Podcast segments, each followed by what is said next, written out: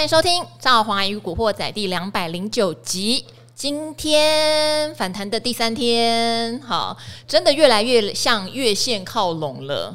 每一次呢破底后的反弹，有时候来的太急，所以会让很多投资朋友们觉得怎么办？好，昨天晚上十点的理财达人秀收视率往上跑哦，前几天都是网络点阅非常的热，一直上那个发烧排行榜。好，昨天收视率也往上跑，后来我们就研究说，好像因为昨天聊的，当然因为我们前一天或是大前天已经成功的预测反弹，好，而且很急哦，这波反弹我们都说一千点的行情嘛。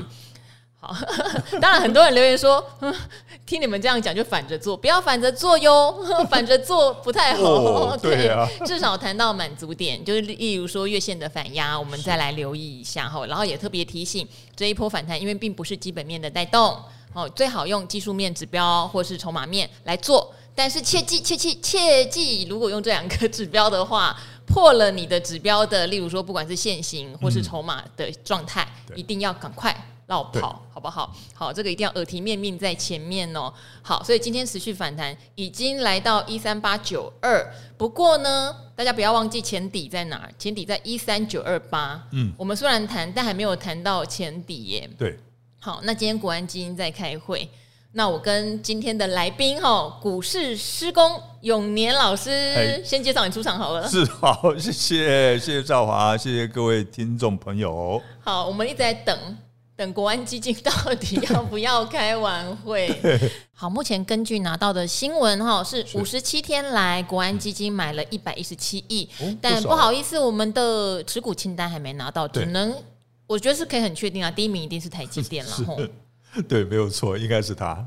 那也听到是国安，呃，还是希望台积电回到五字头哈，嗯、这些都是有听到，可能那叫做希望。是这个希望必须成立在美股能够持续反弹。对，还有就是明天台积电要公布九月营收了。是，根据打听到的状态哈，很很微妙哦，就是以美元来计价的话，大赚应该是不会创新高。可是换算回台币，因为台币贬值了嘛，嗯，所以换算成台币的总金额就在创新高的边缘。我现在目前听到的是这样，你美元就等于你以纯美元来看没有创新高，是。可是如果你换成台币，因为台币之前贬值嘛，对，所以要看你用的汇率基准。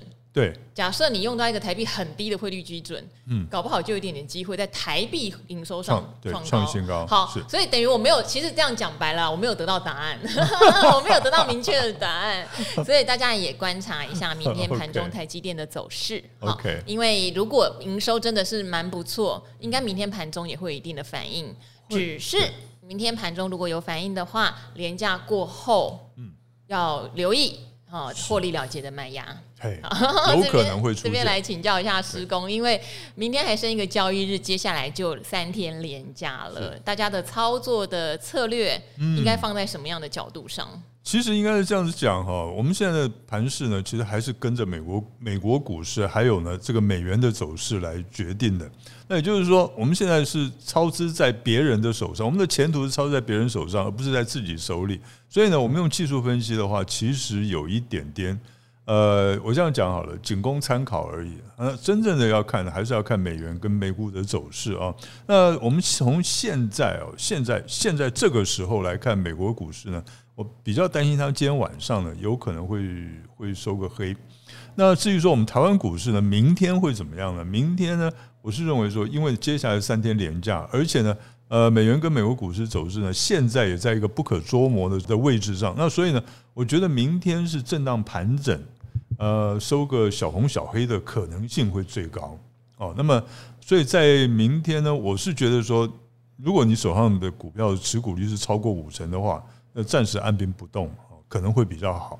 那如果手上的股票持股率呢是在七成以上的话呢，可能稍微调节一些持股可能会比较安全一点了哈。那等到呃连假过后呢，我们再看整个情势怎么样，再来决定到底是要加码还是减码。好，因为我觉得一个很大很大的重点，也是节目常常在强调的，投资不要让自己那么不安心。是的，所以如果持股水位会压到晚上睡觉有压力，然后连假的，例如说下礼拜一放假嘛，对，如果美股是一个很不好的盘势，可能大家。会很惊吓，就尽量不要让自己处于这样的情绪里，因为现在的信心是不容易很坚强。对，除非。好，除非你也是节目之前常常强调是在做策略型的投资人，然后你很清楚自己的策略，是那当然没有问题，对，就继续做下去。嗯，好，因为我觉得再怎么样，再过一季。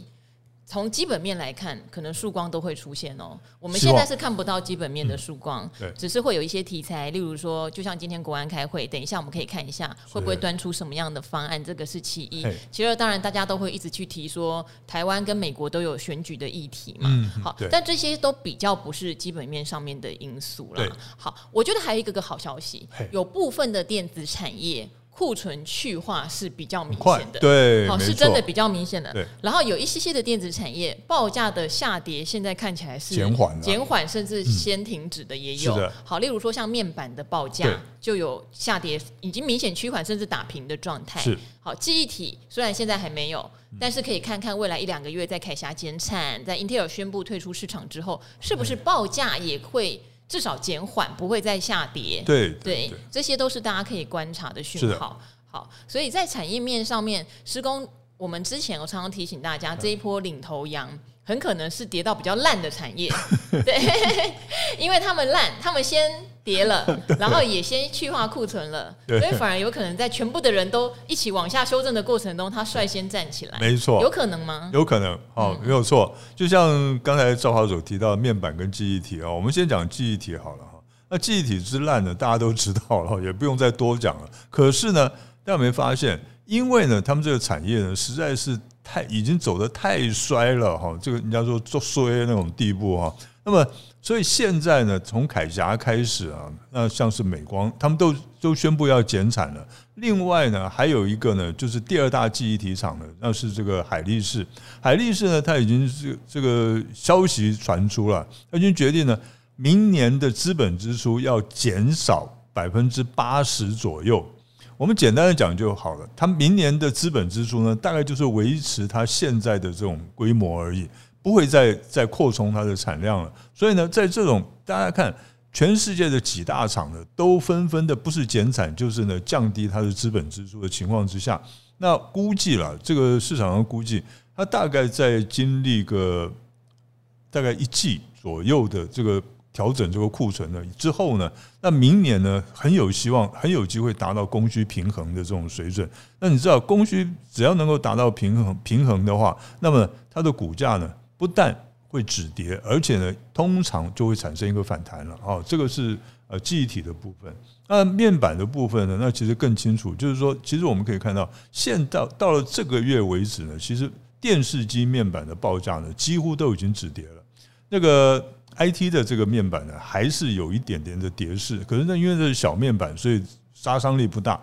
所以在这种情况之下呢，那面板的股价是不是也应该要止跌，然后展开一个反弹呢？这个是值得我们观察的。尤其是呢，在十一号，就是十月十月十一号呢，这友达呢要开始恢复交易了哈。呃呃，群创好像也是一样，差不多的时候，他们现在都是减资停牌中。对，那要恢复交易了。那恢复交易的话，我是觉得在这个呃面板价格呢已经止跌的情况之下，甚至于呢，听说这有一些厂商呢，他们已经尝试。要开始呢小涨价的这种情况，那我们是觉得说他们的股价呢再去杀低，恐怕也比较不智了。好，当然还有像本来都说明年台积电的涨价，客户们不买单嘛，那后来说台积电铁了心涨价。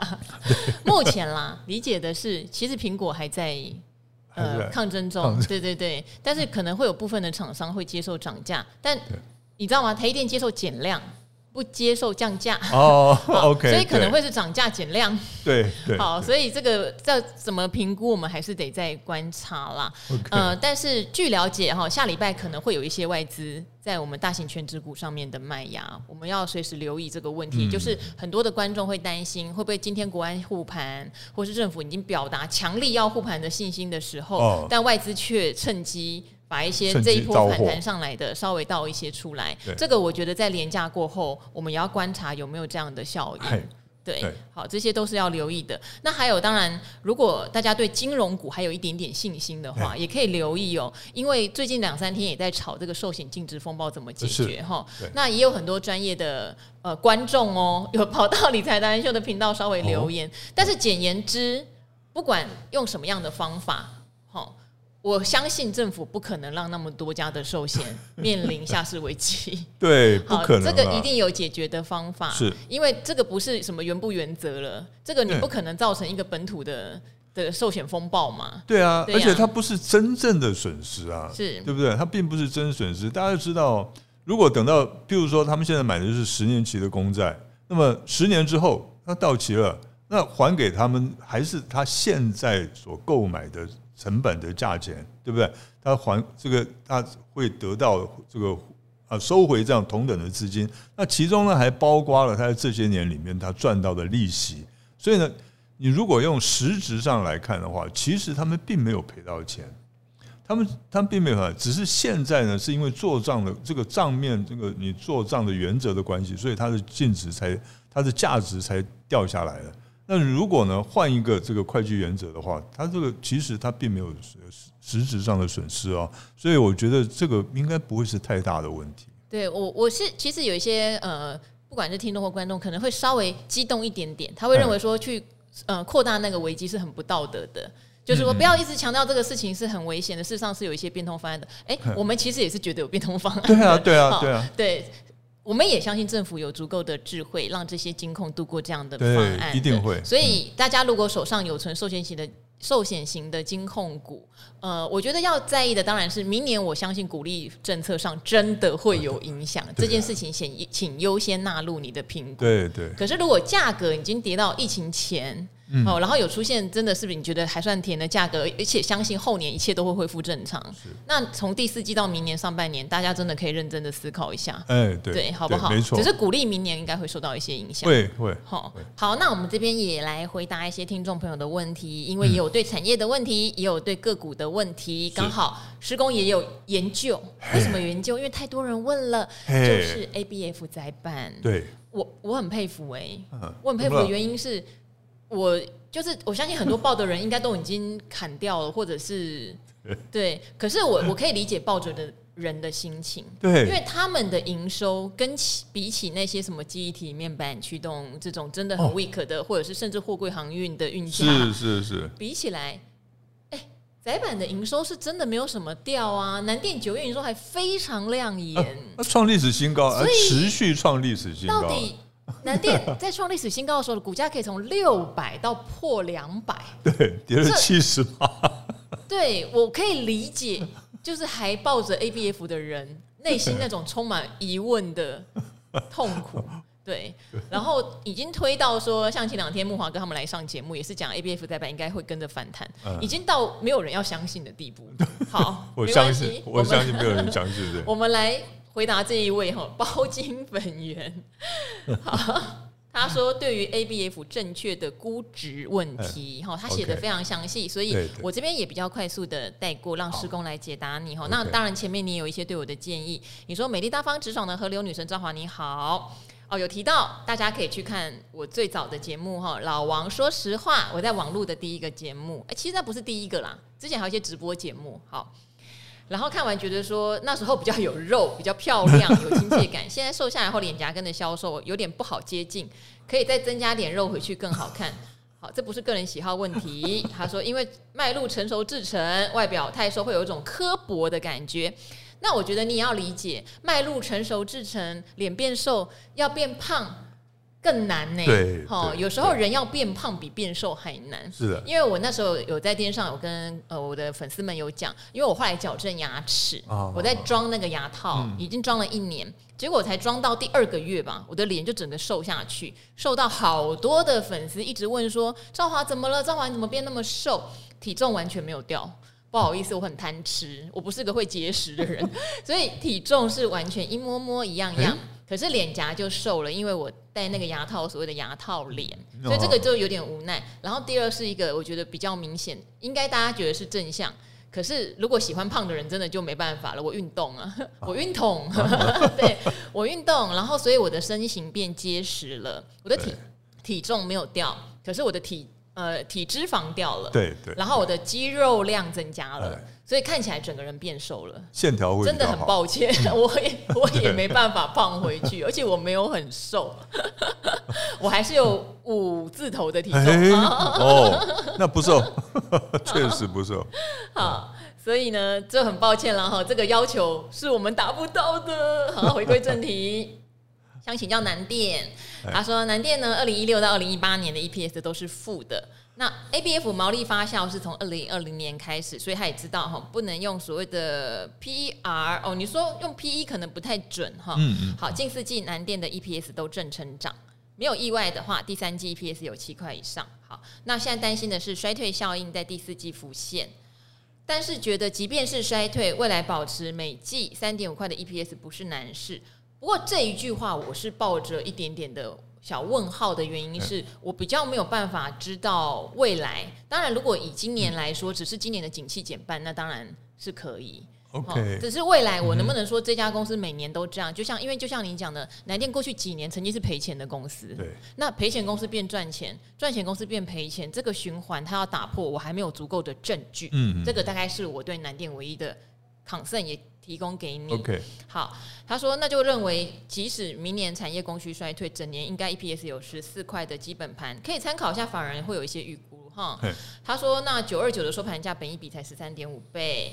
好，所以这边的问题是，呃，南电呢过去有三年的 EPS 是负的，那在二零一四、二零一五年是赚钱的，当时本一比二十倍，但是可是那时候南电就是一般的 PCB 嘛。哦、不是叫做 ABF，就是不是叫做 IC 载板。是的。好，那对应起南电现在不是已经加入更高前景、高毛利的产品了吗？哈，本一比为什么却连十四倍都不到？好，所以他有在强调哦，他知道未来 EPS 的衰退几率很高，所以他已经用获利腰斩来算本一比了。所以，所以他想请教我们了，到底我们对南电正确估值的看法为何？OK，好，来，我来回答一下哈。那刚好呢，我有算，最近呢，我有在算这个南电的它的这个本益比哈。那其实呢，呃，我这样子讲，这个为什么 ABF 载板的价格会一直跌，一直跌，一直跌呢？哈，像它平均呢，其实 ABF 三雄呢，他们的平均，他们的股价的平均的跌幅哈，从最高点算到这一波的最低点来算的话，平均的跌幅是百分之六十五点，呃，差不多六十四点五，所以你就知道。要跌到百分之六十四点五的股价是什么意思吗？它是在金融风暴时候才会发生的这种跌幅哦。那尤其是南电呢，它的跌幅超过七成，这个根本就是那种二零零八年金融风暴时候的个股的这种跌幅。那事实上呢，它还有另外一个问题，就是说，人家跌，就像刚刚赵华讲的，面板跌，这个记忆体的股价跌，那是因为他们的这个产业的这个景气根本就不不好。他们的产业的景气是一直在往下掉，他们的这个营收呢是持续的衰退，然后甚至于呢 EPS 是负的。可是呢，南电呢，它的营收呢是每个月还在创新高，八月创历史新高，九月继续创历史新高。它的营收呢并没有像市场传言那样子的开始往下掉。那么或许它明年的第一季。有可能会稍微的减缓一些，可是呢，我认为它要从 EPS 要从正的要达到负的，那是不太可能的事情。好，那么我们再来看它的基本面哈，我们看它 EPS，因为呃，这位同学呢有讲到 EPS 用 EPS 来算嘛哈，用这个本益比来算，我们就用本益比看。其实呢，你注意看哦，在去年呢哈，在去年二零二一年的时候，因为这个南电的 EPS 是十六点三八元。那去年的收盘价呢？好，二零二一年的这个南电的收盘价是五百七十二块，它当时的本益比呢是三十五倍，三十五倍高不高？高，太高了一点，所以它回档了，它应该的，哦，因为它的到最高价的时候到六百三十一块，那那个时候的本益比呢差不多要四十倍了，那所以呢，它回档是应该的，可是它回档到现在呢，我跟你算，它是目前呢，我算它的。目前的本益比大概是多少？不到十倍。为什么不到十倍呢？因为这位同学他在算本在算本益比，他只用今年上半年的 EPS 来算的，所以呢，你下半年的还没有算到啊。我们要算本益比是要算全年度的哈。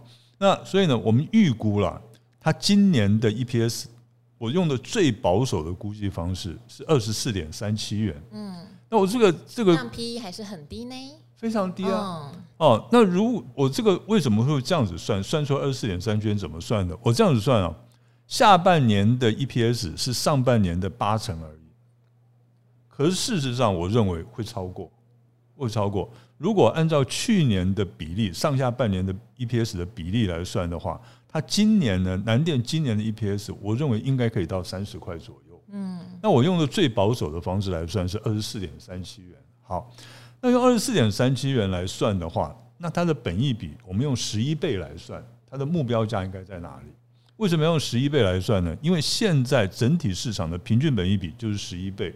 我们用一个公平的算法来算，用二十四点三七元乘以十一，得出来的股价是多少？两百六十八块。那你看它今天的收盘价是多少？两百多块而已。对不对？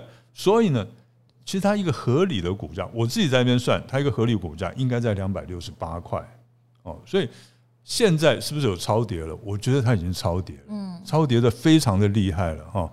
那如果了，我们这样讲，如果呢，等到呢这个国庆连续假期过后，连面板啦、记忆体啦这些的股价都开始止跌反弹的话。那 A B F 的窄板的他们的股价是不是也应该要有反弹？嗯，哦，我觉得这样才比较公平一些。好。就是确实委屈了啦，对，只能说确实委屈了。对，然后 ABF 的需求，我相信也是扩大的。是的，对，好，所以有时候它还有就是在筹码面上面，因为之前投信真的持有太高，然后造成造成了人踩人多杀多，没错，这个事情当时我们有讲过，对，我们也必须把它放进来综合考量。因为去年啊，你看哦，好多的投信的基金绩效都八十趴哎，你就想哦，干嘛自己做那么辛苦？我一月一号买一档投信基金到年底，我什么？都不用干就有八十趴，好，但是看到前三名的持股，欣兴、景硕、南电，南电、紧缩星星，对，没错，每一家都满满的，对，那个超吓死人了，那个时候持股率超百分之二十了，将近。那当时载板的本益比高不高？其实被拉得很高，很高，很高，哈。那现在就变成物极必反，每一家都吐出来，对，每一家哎，还不是一家而已，没错，对呀。所以他们有筹码面上面投信人踩人的血淋淋的教训，但是你说投信这样踩是不是就是对的？当然，我觉得不是，我觉得不是，只是有时候你抵不过市场那个筹码一代代在乱的时候，松动的时候。所以为什么我之前会特别常常小哥来的时候，ABF 都是我还蛮主要会问的，他就会一直帮我看筹码回来没，就是很不幸。每次看都跟我说筹码还是不好呢。哦，对，我也觉得他很委屈，可是筹码就是不好啊。对，哦，那现在有比较好了。现在有比较好了，所以我觉得，呃，是低档布局的朋友，我觉得倒可以试试手气。对，但是如果是从很高的跌下来的人，还是要去思考你的策略是什么。对，呃，因为，嗯，我觉得死抱活爆通常还不是最好的策略，除非。你真的很相信它未来的基本面，然后真的很相信你可以心情很安定的做这个定期定股或者是不定期不定股的策略，那我是觉得是很 OK。对，对我觉得知道自己在做什么是非常重要的一件事情哦。好，然后有一个很可爱的问题，他想知道台积电。如果要到一千块，股本那么大，要多少资金进去拉才可能到一千呢？那如果台积在一千，好，加权指数是多少点.这个相对比较好回答。啊，对，台积一千，可是那个是前提是其他的股票没有跌哦。对，就其他的股票还在原来的水位。台积涨一块，贡献指数大概八点五，你这样去算就知道了。对，大概超过八点五了。嗯嗯嗯嗯。好，这个这个题目我先来帮，我现在用详细的。要多少钱才把台积电拉到一千块？哦，不是，那我们要出是不是？好对，这位这位同学可能有有资金哦。对，用多少资金？我们认真好不好？我们认真一下。OK，好。哦，这样子啊，我这样子讲哈，因为实在是没有一个一个到目前为止还没有一个计算的方式出来。因为它跟市场信心有关啊，大家一起拱跟对对。哦，就是说你要看，那当然我们现在知道哈，就是外资他们的买卖还是主导着台积电股价的走势。所以呢，市场上哈有一个算法，就是你看今天呢，台积电如果呢哈。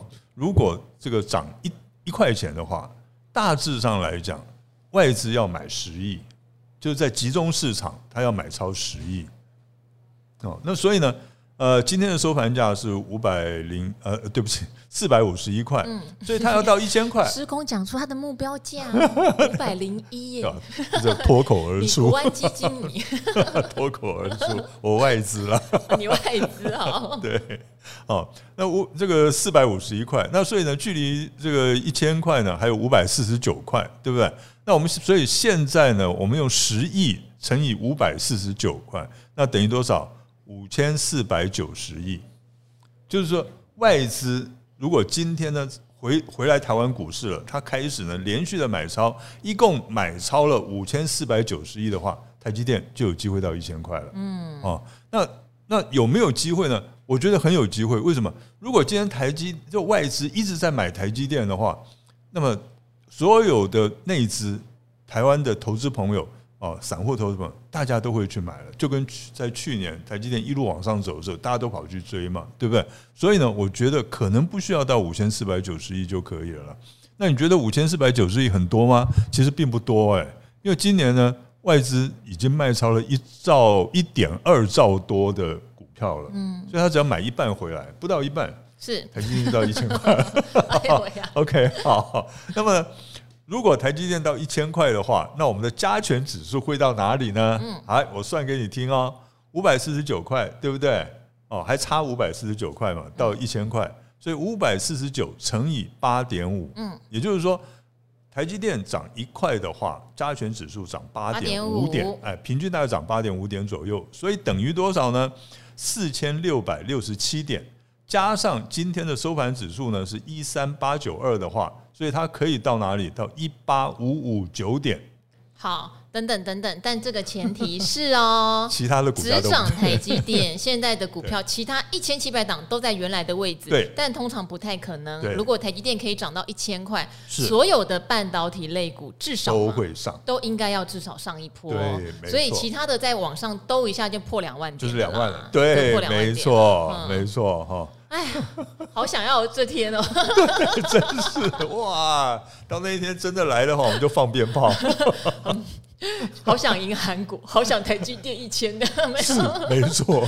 好，大家都喜欢多头啦。对对呀，多头市场大家比较容易做，就像呃呃，今年虽然是空头年，我们也从三四月就真的叫做耳提面命哈，帮我们录音的小编应该都已经听到耳朵长茧了，就空头年要注意风险，要做策略哈，要慢投资，巴拉巴拉巴拉。可是很多人后来私底下遇到我也也说，那赵华最近买什么？我说你不要买啦，对我说不要不要一直想着说要一直进来抄底或买哈，我说因为这个下跌段到哪里？真的不是很确定，但是如果你定期定额，我都没有意见啊。对对，没错。然后我会说，例如说你要去了解一下个股期跟台指期，它可以做一些避险的功能，是，也就是空方的功能。但是很多人也会跟我说啊，我真的不会做空，真的耶，因为空是一个逆向的思考，而且会很多人觉得你做空是在拉衰看坏。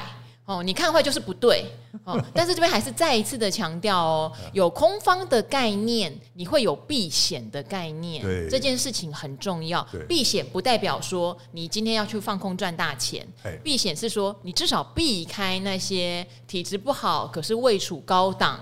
的不管是指数也好，或者是公司也好，没错，险这个事情在整个投资里面，如果您觉得今年做的很辛苦，要把它放在蛮前面的。是的，嗯，没错。好，那这边有一个问债券的问题，我也很简单的回答哈，因为古鱼常常来节目讲债券，但是债券一般人可能平常没有那么常接触到，会有一些比较基本的问题，我也快速的念一下哦。他说：“哦，你是从想从股票斜杠到债券，因为之前有人说他是波段斜杠到存股，哦，然后我跟古鱼那时候就有点吓一跳，想说，哎，会不会只是因为套牢就变成股？但后来那一位听众的观念非常好，他选的标的也很好，是真的变存股族。好，那这一位呢，他就说他应该是不止一次来留言哈，他说依然哦，感谢美丽有智慧的赵华女神跟团队，还有厉害的大神老师们无私的分享知识。”好，这边有听到我们说升息循环到第四季会持续。好，债券的殖利率到第四季会很香啊，因为升息哈叫做无风险利率不断的往上跑，嗯、所以相对应像债券也算是某一种低风险利率，它就会有点被压抑嘛。我也是利率要往上跑，利率往上跑等于它本体价格往下跌哈。这个买债券的人一定要先有这个基本的概念，值利率往上跑代表本体价格在往下跌。是好，所以就是会值得考虑入手。那二零六级古语老师说，买债券会一直领到差不多的息，就出现了一个疑问。他说，买债券又不像股票有赚价差的机会，到期就领回本金。哈，这个不一定。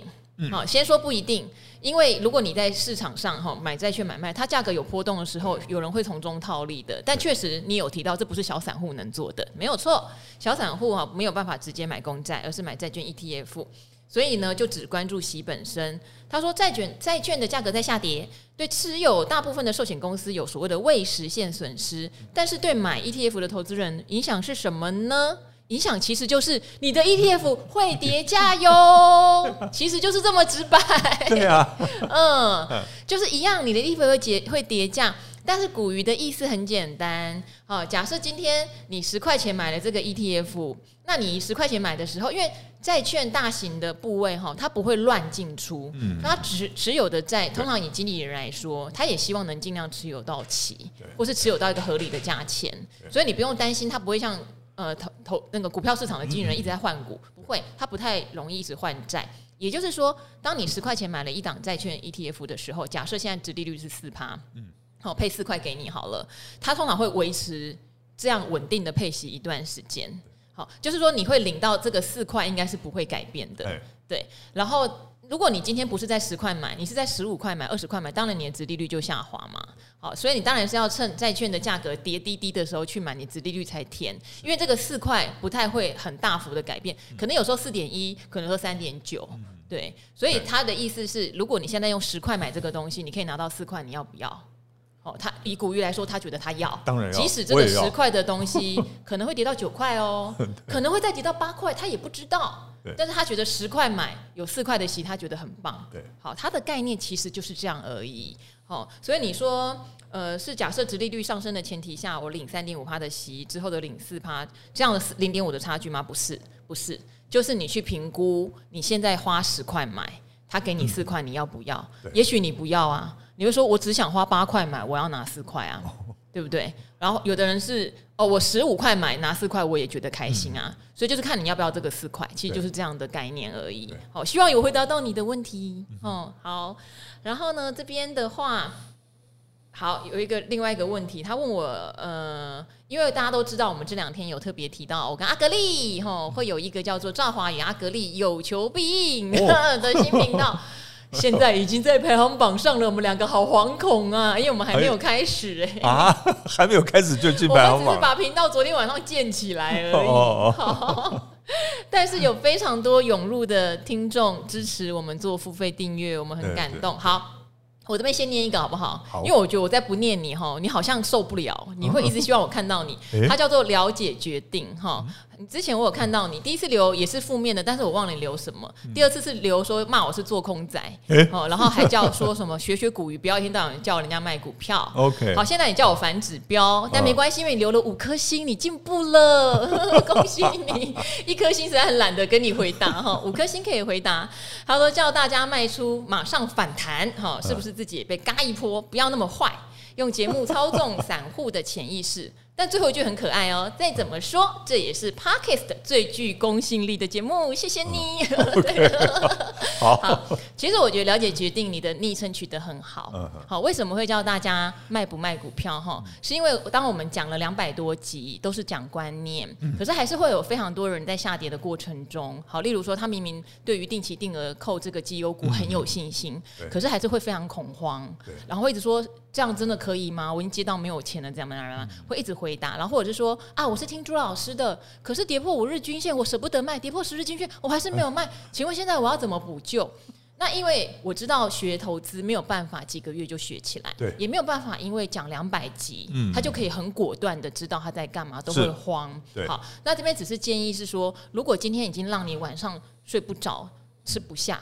然后一直想怎么办？我接到满手是血，那可能要适度的减码。好，这个是卖股票的意思哈。这跟卖出马上反弹真的是两件事情。为什么我现在很有耐心的回答？是因为我希望别人不要被你这样的言论误导啦。嘿，呃，不是说哦一下跌就急着把手上股票通通卖掉，这绝对是错的。否则我们讲两百集的观念跟策略是干嘛呢？对不对？哈，还是要选择你自己能够相信的这条路去做。对，哦，才不会在每一次的下跌中你。得到的永远都是害怕，或是砍在阿呆股的后悔。我觉得这个是最重要的。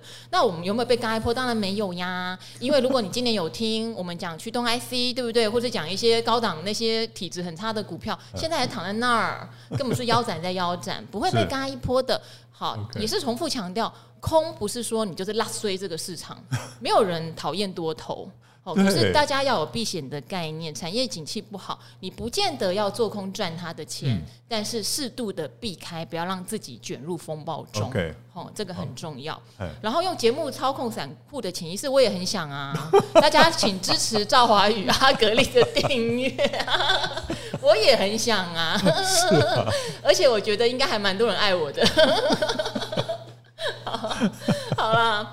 好啦，你的昵称很好哈，了解决定，希望每个人在投资的路上了解自己的决定。然后我看你很认真在听我的节目，真的很认真，搞不好比一般的人都还认真。希望你也了解你的决定了。哎，没有错。对，OK，好，呃，我这样讲了哈，因为我当我在股市里面已经四十八年了哈，我当分析师也当了三十几年了哈，大概三十五六年了吧。啊，OK，那我碰到很多次像这位。这位呃，了解决定这位同学，嗯他的这个看法哈，我也了解他的心态。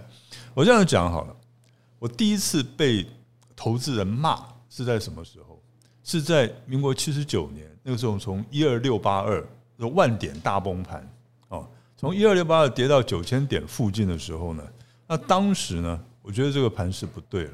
那所以呢，当时我在证券公司当这个呃投顾的经理。那么我们就会对这个投资人呢，在这个会呃提供这个操作建议。我提供操作建那个时候，我提供操作建议，我是跟这些我们的证券公司的投资人讲说，来，我们今从今天开始呢，我们来放空，我们来融券放空。那个时候才刚刚开始有融资融券这回事情，所以大家都不知道什么叫放空。我说很简单，我们去借股票来卖出。我那句话一讲出来以后呢，那个台下哈谩骂之声不绝于耳，你知道吗？那个骂的多难听！因为呃，很多人都会觉得你不应该看坏我们自己的经济市场，没有呃、嗯，然后还利用这样来赚钱。哦，其实他的讲法是怎么样？因为当时呢，所有的人都在做多，那你今天呢，你开始去放空的话，等于把这些人手上的股价都打下去了，哦、对不对？对对对。你放空等于在打压我的股价，但不是这个概念，对，不是这个概念。那个时候大家都是这个观念，嗯、对不对？那我相信这位投资朋友也是一样，是这个观念。我相信你现在手上一定一定很多股票，那么所以听到有人要放空，你就有对，有有那种仇恨之心了。OK，我当时我当时面对的就是这样，而且不是只有一个人哦，整个台下呢四五百位的这个投资人。大概有一半以上，百分之八十都在开始骂你，踏着我们的鲜血赚到钱，你会这个会安心吗？你心里过得去吗？我这边小插播，我昨天被理财达人秀一个很奇妙的观众骂，他就说这个主持人都在又多，你怎么可以叫大家做多呢？你有业障。好。我突然想到我这件事，好，施工打断你了，抱歉。对，所以你看啊、哦，我们在这个市现在的市场是做多也会被人家骂，做空也会被人家骂，对不对？那当时的市场是你做多的话，大家台下呢掌声不绝于耳。可是呢，我要在这边要告诉大家一个重点，就是说我们呢在节目里面跟大家讲说要注意风险，或者是呢，哎这边可以做多的话，其实都是以我们的。呃，预估我们的分析，我们的看法来决定的，而不是说呢，我们希望我们的投资朋友跟着我们怎么做哦，来呃打压另外一方的人哦。譬如说，我们现在说呃这个股市有风险，那我们呢暂时呢先调节一下股票，或者说做停损的动作，或者是更进一步做个放空来避险的动作。那可是呢，在做。手上很多股票的人的耳朵里面听起来就非常非常的不不悦耳，这个叫做什么？这个叫做抱团取暖，这这是一个非常不好的习惯。可是绝大多数的投资人都有这个习习惯。什么叫抱团取暖？我举个例子，去年七月的时候呢，我在讲这个呃货柜航运的股票，我的货柜航货柜航运这个部分，我觉得他们高点已经到了，要注意风险了，因为呢。货柜航运的景气准备呢在第四季要开始往下走了，所以呢现在就有可能会见到高点，要出一下。我跟你讲，我在直播的时候，我那个聊天室里面全部都是水手在那边谩骂，就是直接用骂的。那为什么要骂呢？他们讲说你根本就不懂航运哦，这个什么风险，你这这个害我们啊，或者怎么样？OK。后来呢，在继续在这个股货柜航运的股价继续下跌的过程之中呢，我就看到很多的研究报告。那很多研究报告都说不要怕。这个货柜航运呢，现在跌到这边就已经呢见底了，那准备要上来了。所有的这些投资朋友呢，当初骂我的投资朋友，都把他们这一些证券公司的研究报告呢发给我，发给我看。你看看，人家这个专家都说这个货柜航运的股价会上去，那个叫做什么？那个叫做抱团取暖。为什么要抱团取暖呢？因为呢。他会找很多的理由来支持他继续抱着股票的这个心心理，那所以呢，他只听到符合他想听的话，他不想听到呢，他不想听到的话，所以呢，在这种情况之下，在那种情况之下，我是持续被骂，一直骂到什么时候？一直骂到呢，这个航运股的股价呢跌破了一百块之后，才开始没有声音了。这这个就是抱团取暖的最大的害处，所以我常常在讲，我们在做股票的时候，你千万要听你不想听的，就是站在你对立面的人的意见，一定要听。为什么呢？因为他的意见不见得对，可是呢，你至少提供你一个从另外一个角度看这股票的这个方方向。因为呢，在股票市场里面。没有一个人能够全面顾得到所有的角度的，好，这个记住我的话。所以呢，赵华在节目里面跟你们提醒说啊，要避险是是对你好，是为你好，不是呢要害你的。所以呢，投资朋友千万哈，这位同学千万不要不要，千万不要说呃，听到跟你不同的意见呢，你就觉得他是错的，他是不好的。哦，千万不要这个样子，你要你要感谢他，为什么呢？因为呢，如果他真的是错的话，那么等到他发现他错了，他开始呢翻空为多的时候，他反而是助长你的股票开始往上走，就是变成燃料了哈。我要回补空单，没有错。我离坏蛮远的，其实我要坏一点。我还蛮最近在思考这个问题，没有，因为他说我坏，我这个坏啊，这个小坏蛋，好吗？对，那最后呢，也很谢谢，当我们释放出，就是我跟阿格丽会有帮大家解答问题，但是会希望大家是付费订阅的频道的时候，这个频道现在一直往上跑，然后也很多人留言鼓励我们，也提出想听什么。都尽量留言，你不管在赵华与古惑仔留言，或是现在可以到我们的赵华与阿格力那边去留言，嗯、我们都看看大家想要知道什么哈。一开始不会先跟大家收费啦，一开始就会开始先听听看到底现在大家的困扰是什么。好、嗯，我们叫有求必应。哎呦，哎呦，我好有点毛哦。那，那是不是要摆个那个宝杯？就要摆个杯在前面。那像这边已经有一位哈。个性不丁金好的股市麻瓜说，支持付费的 podcast，想听的是基本面知识。那这边说每天都有听赵华的 podcast 哦，谢谢我的分享哈，建立了理财方面的知识和观念。我是二零二一年才进入股市的老韭菜，之前听到投资就想睡觉，李专讲几小时离开，我的脑袋就关机。那那个李专应该当时很正，所以那几小时你有专心听。好，他说 就像阿格丽，如果花几小时讲生物学博士学什么，听完你也会恍神。阿格丽讲的挺可爱，他在讲他养细胞，我永远都记得。就是我一直说，你细胞应该都养的很好，白白胖胖吧？阿格丽说，养的白白胖胖叫污染了，坏掉了，不能白白胖胖。他说股票上哈。很多是上了财经新闻，我才第一次听到这些公司。那赵华常常讲产业趋势，什么网通啦、高速传输，听完了哦，是做什么的？就算新闻整天在报起基啊，哈，什么嘉金啊、汉雷啊，都更不懂这到底有什么差别。财报对我来说也很困扰。上过财报课，但资料取得不方便，一档一档看也记不起来。好，赵华，你为什么那么快可以 catch 住一些公司的营收？如果不是买很多的股票标的，怎么会去注意呢？很多信息都好快哟，龟速行进中的老韭菜追不到。希望可以透过两位基本面达人就是我跟阿格力，从零开始建立基本面的知识的方法。谢谢，没问题，这个我们是可以来告诉大家的。那当然，因为我自己跑产业新闻出身的，所以你说我可以取到各个上市贵公司的营收，当然很快。但是我也必须告诉你哦，不可能是一千七百档，我一定对其中，我觉得可能将近七八十档，非常的能够 follow 到。好，台积电可能赚多少，红海赚多少，大概是他上个月多少，我会比较快 follow 到。所以我觉得你要做的第一步是，你先捞五档你有兴趣的公司，而且是比较透明的，就是定期公布财报，或是会有一些法说会有讯息出来的公司，不要很冷门都没有成交量的，你先选五档，然后就从这五档的新闻。每个月公布的营收、年增、月增、季增等等来观察，先这样就好了。好，因为叫做贪多嚼不烂。那如果你像我以前很可怜，我以前负责好几个产业，我又是刚毕业的社会新鲜人。那时候我在财讯，我们有出一本东西叫做《股市总览》啊，对，还有上柜总览，对，我当时可能七八百家公司，它里面就有每一家公司的基本资料。当时的我很可怜的，我就会一家一家打电话去找发言人。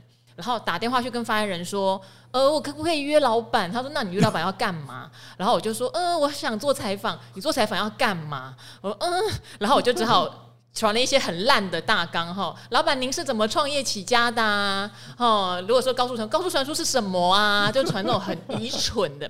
可是我整本打完，总是会捞到个几家会愿意跟我聊一聊，或者发言人人特别好。我还记得有一次去某家 IT 设计公司。后来之后都听到同业说，哎、欸，有一个很菜的记者，可是长得还可以，所以发言人就勉强跟他聊了两个小时，教他很多基本观念，就传出去耶。那个发言人就到处说，要不是看他长得还可以，我懒得跟他说。